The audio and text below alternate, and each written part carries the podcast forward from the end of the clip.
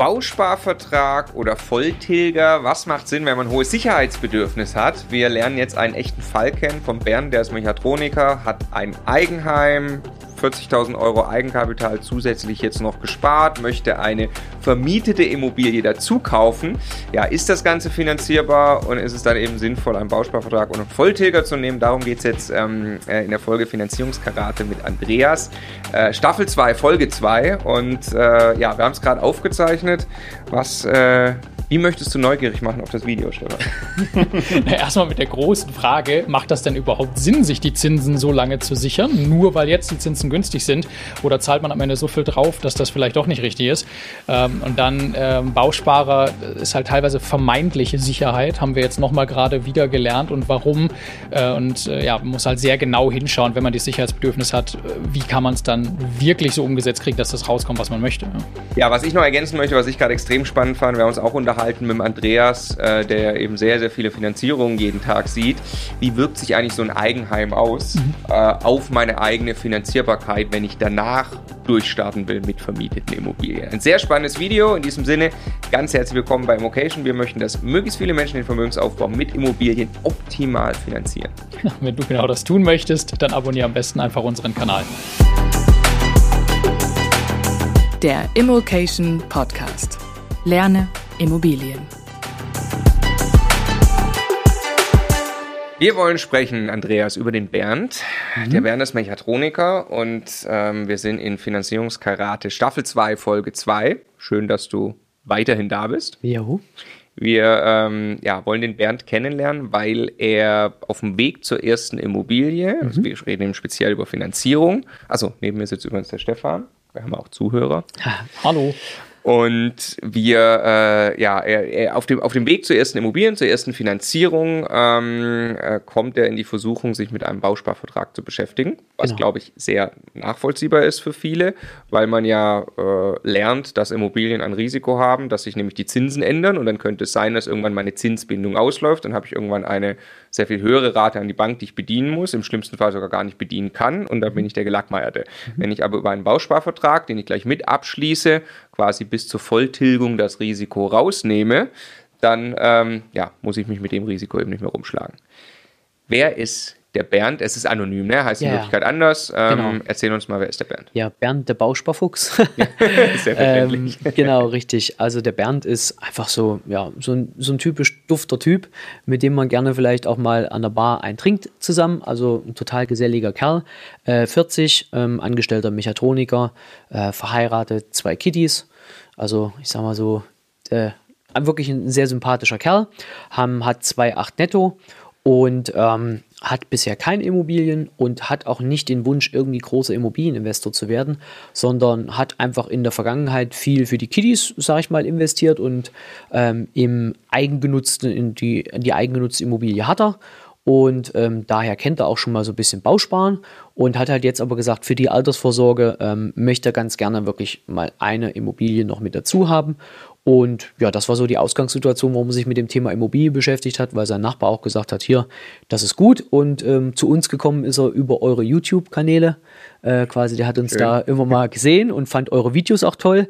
Sagt auch immer in der Mittagspause, ähm, haben sie immer auf Arbeit äh, äh sich darüber dann unterhalten. Und ähm, ja, und dann irgendwann hat er sich. Und während der Arbeitszeit lassen. geschaut wahrscheinlich. der Chef hört ja jetzt nicht zu, der weiß es nicht. Aber ja, also und deswegen war er dann irgendwann so angefixt, dass er gesagt hat, komm, eine das möchte ich, das passt zu mir. Und ähm, ja, und dementsprechend hat das dann auch wohl äh, ähm, so geklappt, weil wenn man was ausstrahlt, kommt sie auch zurück. Und zwar dann so, dass wirklich ein paar Häuser weiter von ihm, wo er wohnt, äh, quasi eine Wohnung, ähm, ähm wo er wusste, die wird quasi also zum Verkauf frei. Und ähm, die Familie äh, ist quasi dort ausgezogen. Und er kannte denjenigen, dem es gehört.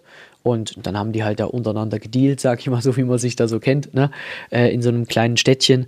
Und ja, und hat dann gesagt, okay, die Wohnung will ich kaufen. Das war so der Antrieb und da ging es los. Und da er sich ja schon mit dem Thema beschäftigt hat, ist er dann auch zur heimischen äh, äh, Hausbank gegangen und die konnten ihm aber nur 10 bzw. 15 Jahre Zinsbindung anbieten, was anderes hatten die nicht. Also er wollte unbedingt komplett von Anfang bis Ende Volltilger haben, also quasi die komplette Sicherheit. Er wollte sich auch nicht damit beschäftigen, nicht drum kümmern. Ähm, das war ihm halt sehr, sehr wichtig. Das kannte er auch so ein Finanzierungsmodell ähm, aus seinem Eigenheim.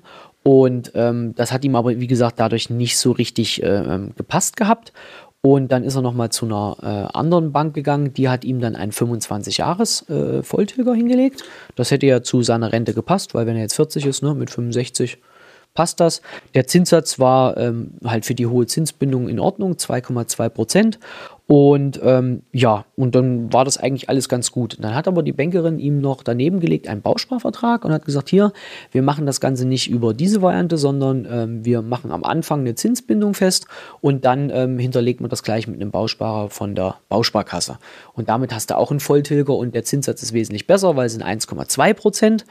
Und ähm, ja, und insgesamt äh, die Steuervorteile sind auch super als Kapitalanleger und deswegen sollte sie das machen. Und der kannte das ja aus dem Eigenheimbereich, damit hat er sich wohlgefühlt und so wollte er das abschließen. Und dann ist er da halt an den Mittagstisch gegangen und hat das so seinen Kumpels erzählt und die haben alle erstmal gesagt, er soll sich bitte nochmal mit dem Thema beschäftigen, um es mal höflich zu formulieren. Und ähm, ja, und dann ist er halt nochmal losgegangen, hat sich dann, hat dann das Video über das Thema Bausparen, was wir ja schon mal gemacht hatten, oder die ein, zwei Videos gefunden und hat sich deswegen nochmal gemeldet und hat halt gefragt, was es da so für Vorteile und Nachteile gibt. Und das war leider erschreckend, wie, sage ich mal, da überhaupt nicht über die Nachteile aufgeklärt worden ist, sondern nur die Vorteile. Seitens der Hausbank war das, glaube ich. Oder? Seitens der Berater, genau, die da äh, von beiden Seiten. Also das muss man einfach sagen. Mhm. Das äh, müssen wir jetzt gleich, glaube ja, ich, einmal auseinandernehmen. Ja. Mich interessiert total das Thema, wie wirkt sich sein Eigenheim aus auf ja. die überhaupt Finanzierbarkeit und mhm. dann ähm, diese Bausparvariante natürlich. Ähm, ich würde nur noch einmal vorher gerne fragen, die Klar. Ziele nochmal von ihm. Also äh, eine Kapitalanlage zur Aufbesserung der Rente. Genau. So die Formulierung. Richtig wie groß ist seine Ambition? Also ist es gar nichts. Das ist, soll das ist Einzige, okay. soll die reine klassische Kapitalanlage als Immobilie zum Ausgleich für die Rente sein, weil was der Auslöser war, weiß ich jetzt nicht genau. Vielleicht hat er mal seine Rentenkonteninformationen äh, mhm, nicht nur mhm. abgeheftet oder geschreddert, sondern hat sie gelesen und da stand dann halt plötzlich so eine komische Zahl drauf nach Steuern und Sozialversicherung, die nicht so richtig Spaß macht. Vielleicht hat auch am, äh, ne, am Mittagstisch jemand dann mal zu ihm gesagt, Keule, du müsstest mal was tun es, irgendein Auslöser hat zu irgendwas geführt. Ja, ja. Okay, wie finanzierbar ist jemand, also 2800 Euro netto, mhm. angestellter Mechatroniker, ähm, war viel Geld auf der Seite? Nee.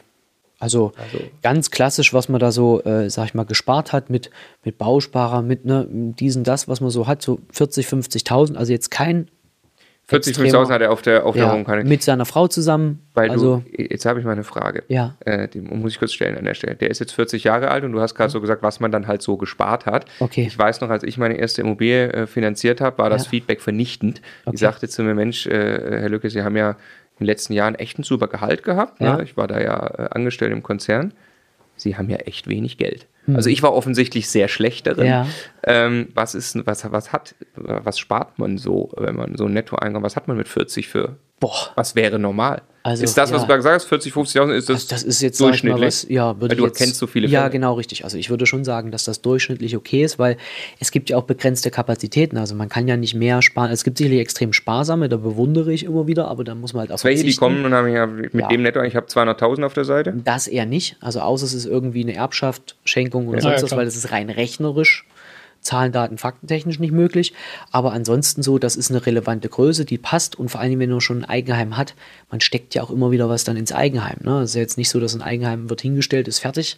Das musste der vorher das, auch noch anzahlen. Genau, richtig. So und ähm, ähm, also deswegen, das sind relevante, völlig faire Größen. Also es ist selten, dass jemand in einem, ist jetzt nicht bös gemeint, nie despektierlich, aber mit einem normalen Einkommen, mit zwei normalen Einkommen, also die Frau hat hier deutlich weniger, arbeitet nur äh, Hälfte des Tages ähm, und ähm, hat halt, wir haben ja noch zwei Kiddies, ähm, kümmert sich da noch viel drum und da ist jetzt nicht so, dass das Haushaltseinkommen halt zusammen 7000 Euro netto ist, sondern das sind, äh, ich glaube, die haben nochmal, sie hat nochmal ein Tausender dazu.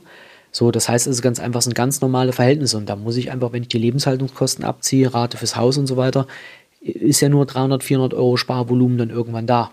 So kann man jetzt dann überlegen, 20 Jahre, ja. seit man vielleicht mit dem Job angefangen hat, sind 240 Monate. Da kommt ja. man halt nicht auf 100.000. Also sehr, sehr schwierig. Schon anspruchsvoll, vor allem, wenn, wenn man, wie gesagt, noch ein Einfamilienhaus schon hat. Ja. Umso besser, wenn man das Geld dann tatsächlich hebelt über, über eine Immobilie. Ähm, wie teuer war das Eigenheim? Das Eigenheim, das war ein ganz klassischer Bau, ich glaube so um die 280, 300.000 rum. Okay, und wie, wie wirkt sich da, weil das ist, glaube ich, was, was ja. ganz viele äh, ja. auch haben, wirklich, sie haben schon das Eigenheim, wie wirkt sich das aus? Also solange wie das Eigenheim von der Dimension der Kreditrate ungefähr dem entspricht, was jemand vor Ort auch an Miete zahlt, okay. ist das kein Problem. Wenn es jetzt aber so ist, dass man zum Beispiel ortsübliche Miete wären, keine Ahnung, 800 Euro, was dort der Banker jeden Tag sieht als Mietausgabe und jetzt bezahlt man für sein Eigenheim 1700 Euro, dann ist das definitiv bonitätsreduzierend. Bewegt sich das aber so im Rahmen und das ist das, was der Banker vor Ort kennt, dann sind das völlig normale Werte, ob ich nun das Eigenheim habe oder die Miete. Es ist eine Ausgabe. Okay, das ist, wird einfach schlichtweg in der Haushaltsrechnung berücksichtigt ja. mit dem ja. Betrag. Dann kommt wahrscheinlich noch ein bisschen was für die Instandhaltung genau. mit drauf. Und die typischen Nebenkosten hat man ja. ja auch. Die meisten Banken setzen so zwischen 2 und 3 Euro pro Quadratmeter ähm, als Bewirtschaftungskosten an. Okay. Und dann hat man genauso seine, sage ich mal in Anführungsstrichen, warme Miete. Ne? Also in, in meinen Augen ist ja, ist ja schon das Eigenheim meistens eben nicht die clevere Investition. Das wäre sehr, sehr, sehr viel Glück, wenn das gerade übereinander passen ja. würde, aber trotzdem wollen es ja viele haben. Ja. Das, was du gerade gesagt hast, nochmal, kann man mal auf München beziehen. Ja. In München auf gut Deutsch bin ich am Arsch. Ne? Weil da kostet, also da muss ich mindestens mal 600.000 investieren für eine Eigentumswohnung. Möchte ich hier ein Haus haben, bin ich ganz schnell bei einer Million. Locker, da kommt dann aber eine Bankrate raus, die ist deutlich höher, selbst gegenüber der Miete in München. Ne? Das, das, ist heißt, definitiv dann bonitätseinschränkend. Das muss also, man einfach de facto sagen. Weil das finde ich krass, wir kommen aus München. wir haben auch hier mit, mit vielen Leuten natürlich zu tun und wenn du sowas machst, in so einer Stadt wie München ja. oder natürlich auch Berlin, ja. Frankfurt oder so, und du gönnst dir hier das Eigenheim, was vielleicht geht, weil du ein relativ gutes Auskommen, dann war es das aber für deinen Vermögensaufbau mit Immobilien. Kann sein. Das kann auf jeden Fall sehr stark reduzierend sein, ja, definitiv. Also das ist auch das, was man, also ich zum Beispiel wohne selber ja auch zur Miete, mhm. ähm, aber ich werde mir irgendwann ein Eigenheim holen, definitiv. Einfach nur, das ist dann für mich aber Lifestyle. Also das ist für mich bewusster Konsum, den ich, den ich wahrnehme. Da werde ich sicherlich auch nicht auf 3,50 Euro gucken. Mhm. Dafür arbeite ich dann äh, äh, zu lange, zu viel. Aber es ist jetzt, äh, es ist quasi bewusstes Wahrnehmen. Also ich bin überhaupt kein Gegner von einem Einfamilienhaus oder von einer Eigentumswohnung. Wenn man das bewusst für sich akzeptiert, die Vor- und Nachteile kennt, ja, feuerfrei machen. Man muss es halt nur wirklich bewusst in Anspruch nehmen und äh, bewusst wissen. Ja, es, hat ja eben, es hat ja eben diese Riesendimension, du hast gerade vorgerechnet, 40, 50.000 hat man vielleicht dann irgendwann zur Seite gelegt. Ja. Wenn ich jetzt für 600.000 Euro ein Eigenheim kaufe, sind das am Ende dann die Nebenkosten, die sind ja. dann weg. Parallel habe ich quasi alles, was ich so an, an Kreditwürdigkeit habe, in dieses eine Objekt gesteckt. Das ist dann alles schön und gut.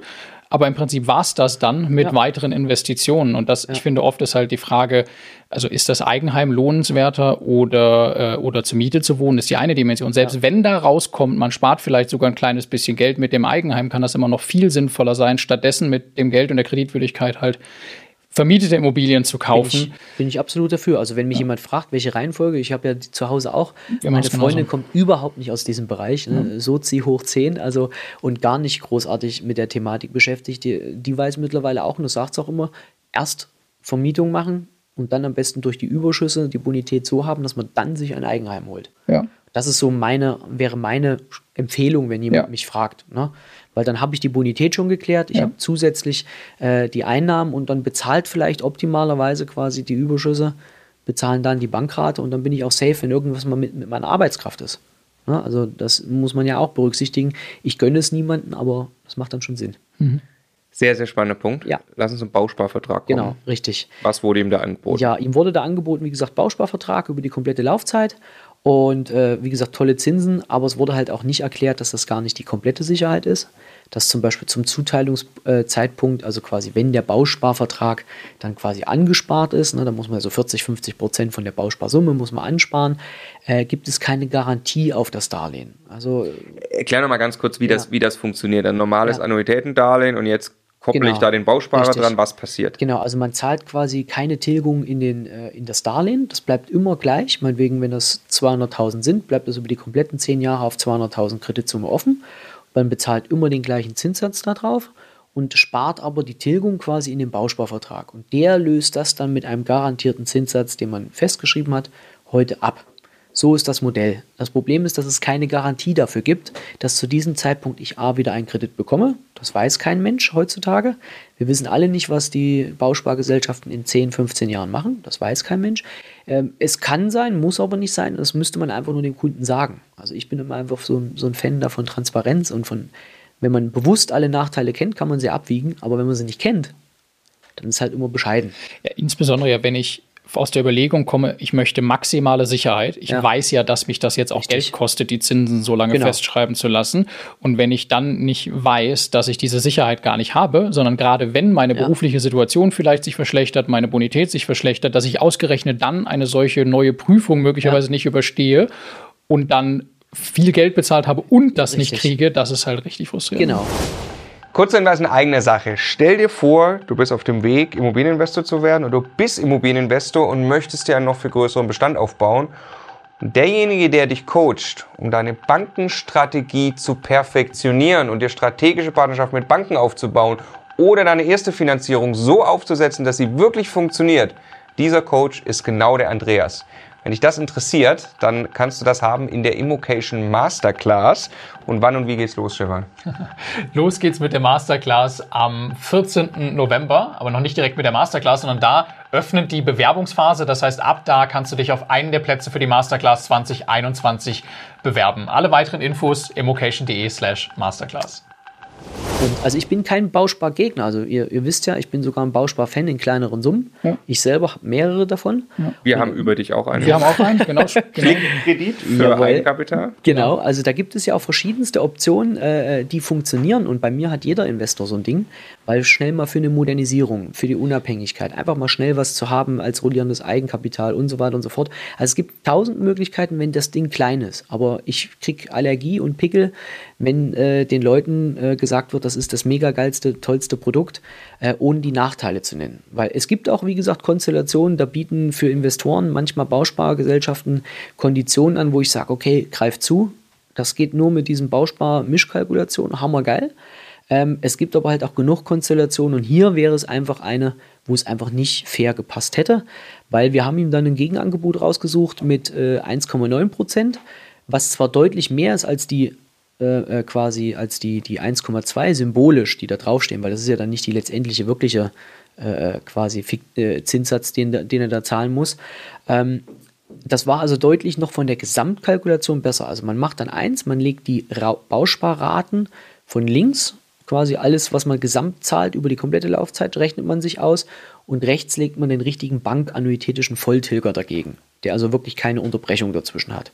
Und sind diese Gesamtraten sind meistens entweder ähnlich oder der Volltilger ist sogar heutzutage durch die Niedrigzinsen sogar günstiger.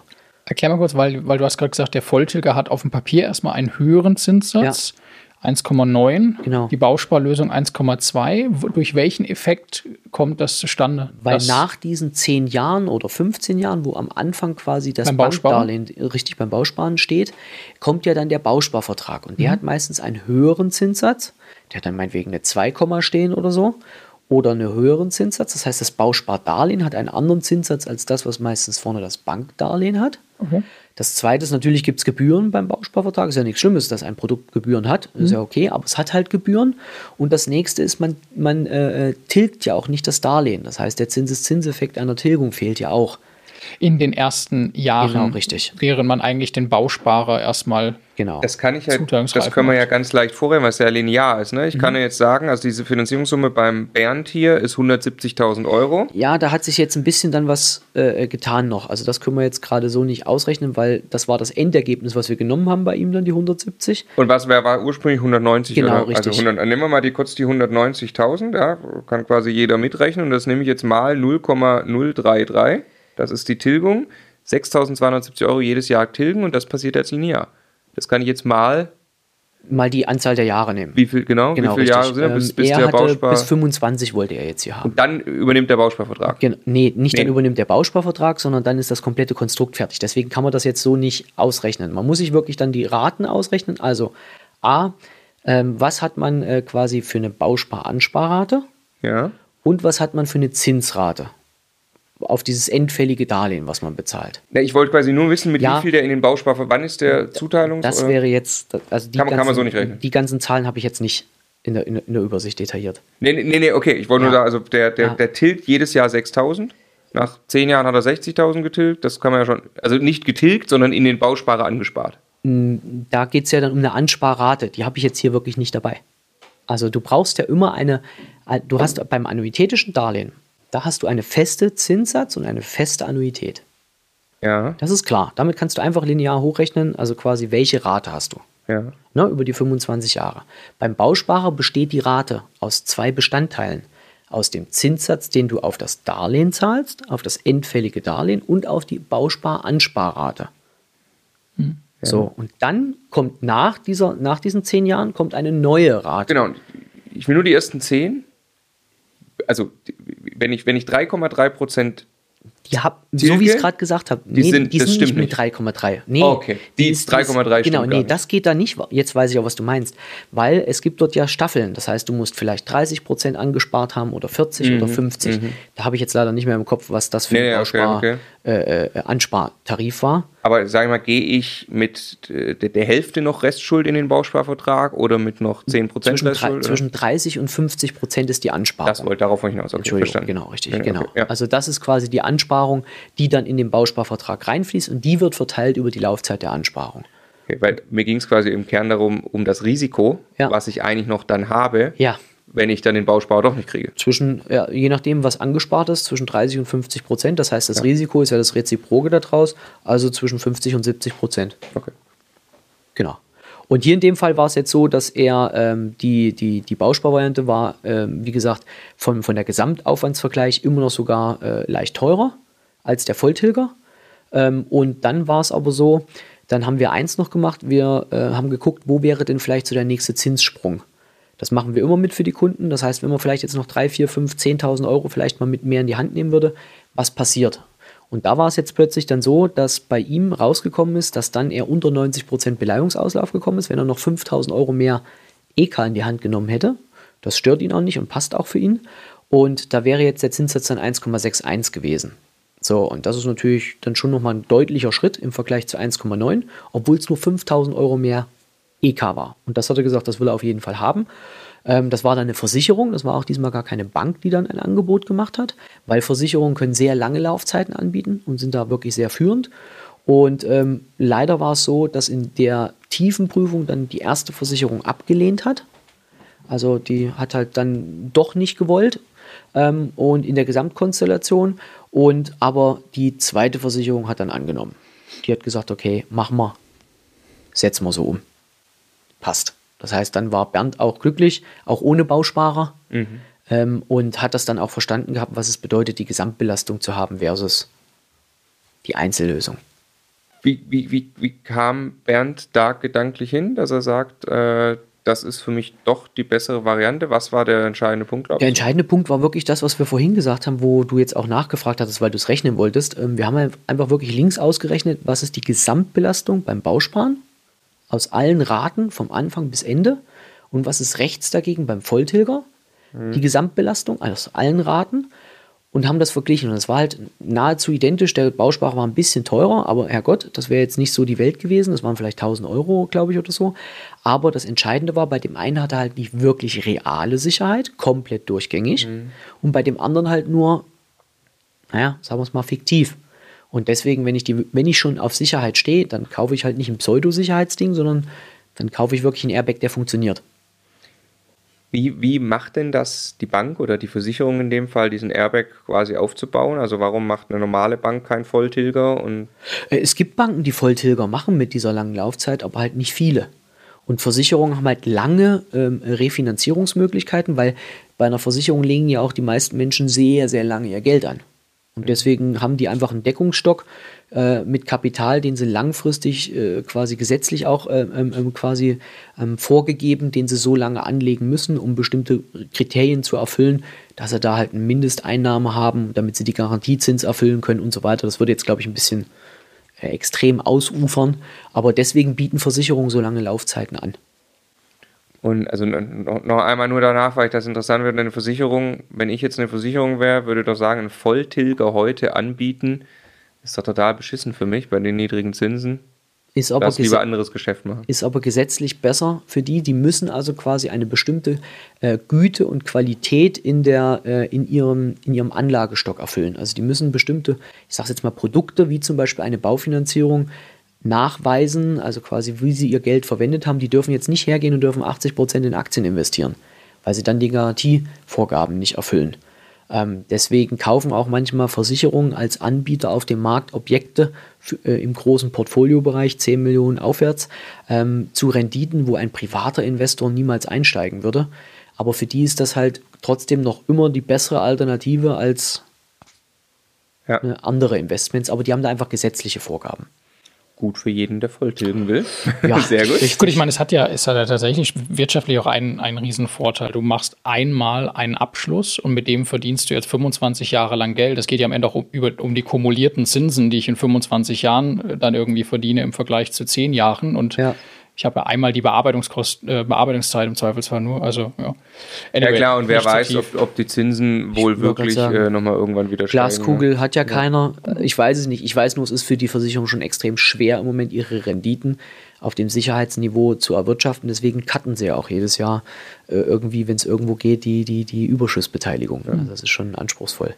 Also Volltilge ist eine super valide Option. Mhm. Äh, wer also äh, die Sicherheit da sucht, jetzt beim Bernd ganz konkret, der hat eine Kaltmiete von 860 genau, Euro, richtig. hast du hier ja. ähm, äh, notiert im Vorfeld genau. aus dem Objekt.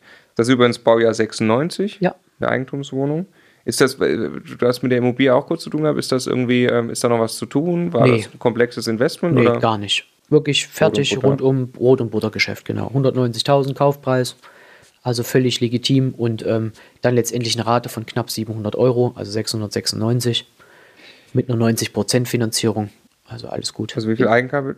Ja, bitte, ich habe noch eine. Wie viel Eigenkapital hat er? Oh, die genaue Summe habe ich jetzt nicht, nicht also, im Kopf. Erwerbsnebenkosten plus genau, also äh, 20, quasi Differenz aus der. Ähm, also eine Erwerbsnebenkosten sagen wir mal auch irgendwie 20, 10 Prozent. Ja, ja, so knapp. Also ich so glaube, es war ein bisschen 11 oder so durch die Maklerkortage. Okay, dann sind wir ziemlich ja. genau bei 40.000 Euro Eigenkapital. Ja. Wollte nur mal, was jetzt für ihn rauskommt dabei ist. Er hat 40.000 Euro Eigenkapital investiert er hat kein Zinsänderungsrisiko mehr ja. und er hat eine Bankrate von 700, einer Miete gegenübergestellt von 860.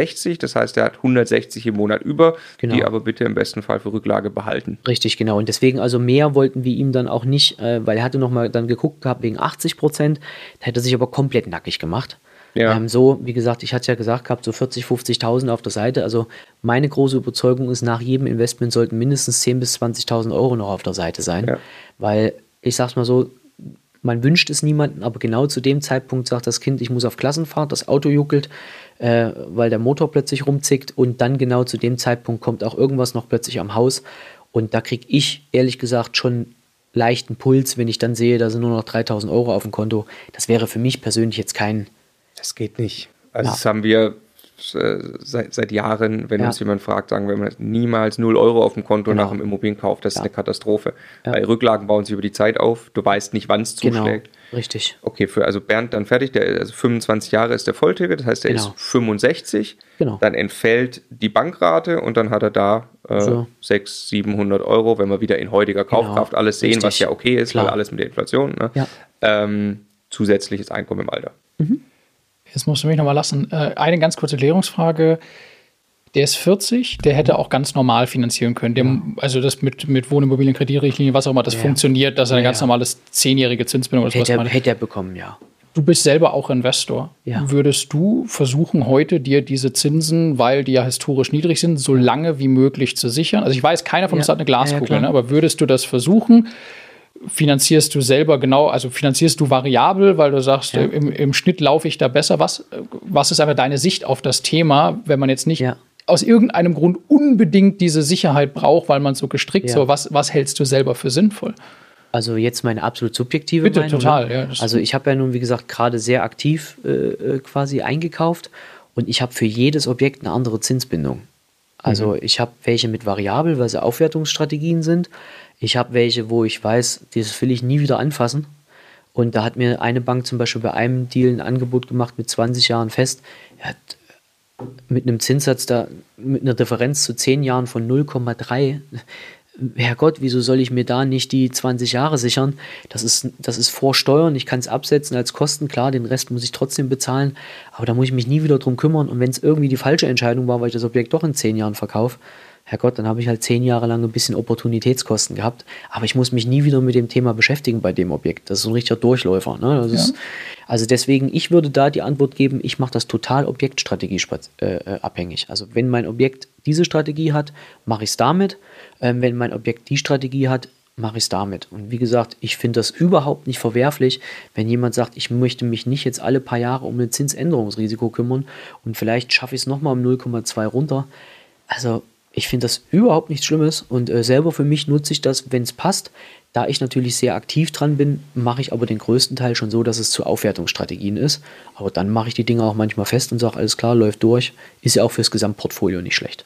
Ja, weil das ist wieder ein wahnsinnig interessanter Punkt, dass es eben nicht nur um den Zinssatz geht äh, und nicht nur pauschal zehn Jahre, weil das ja. ist das, was die Bank anbietet. Wir haben einen wahnsinnig wertvollen Austausch mal gehabt. Äh, da ging es um ein Objekt mit Aufwertungsstrategie, wo wir auch rauf und runter diese Dinge diskutiert haben und am Ende rauskam, boah, wahrscheinlich machen sowas wie fünf Jahre Sinn. Nicht variabel, ja. aber auch nicht zehn. Ja. Und äh, genau da wollte ich hinaus. Es ist eben nicht schwarz-weiß und nicht immer dasselbe. Ne? Absolut. Ja, und, und, und warum benutzt du gerade die Formulierung, ist ja nichts Schlimmes, weil ja. tatsächlich, wenn man sich quasi finanzmathematisch damit ja. beschäftigt, in der Vergangenheit es sehr clever war, variabel zu finanzieren, Richtig. sehr aggressiv. Ja. Das ist aber alles, es geht am Ende um, um Vermögens- und Lebensplanung Richtig. und dabei spielt Sicherheit auch eine große Rolle. Absolut. Und deswegen sind Volltilger überhaupt nichts Schlechtes. Freut uns für Bernd, dass er äh, diese, diese schöne Finanzierung gemacht hat. Das war Folge 2 von Finanzierungsgerade, Staffel 2. In der nächsten Folge lernen wir einen Maler kennen, der hat genau. schon zwei vermietete Immobilien, genau. will in sieben Jahren deutlich seinen Job runterfahren, ist ja auch mhm. anstrengend als Maler ja. und deshalb will er fleißig weiter Immobilien kaufen und ob genau. und wie er finanzierbar ist in der nächsten Folge. Danke Andreas, bis dahin. Bitte. Das war's mit diesem Video, aber bitte nicht vergessen, wenn du an der Masterclass teilnehmen möchtest, dann kann man sich ab wann und wo bewerben. Ab Samstag, dem 14.11. unter immocation.de slash masterclass.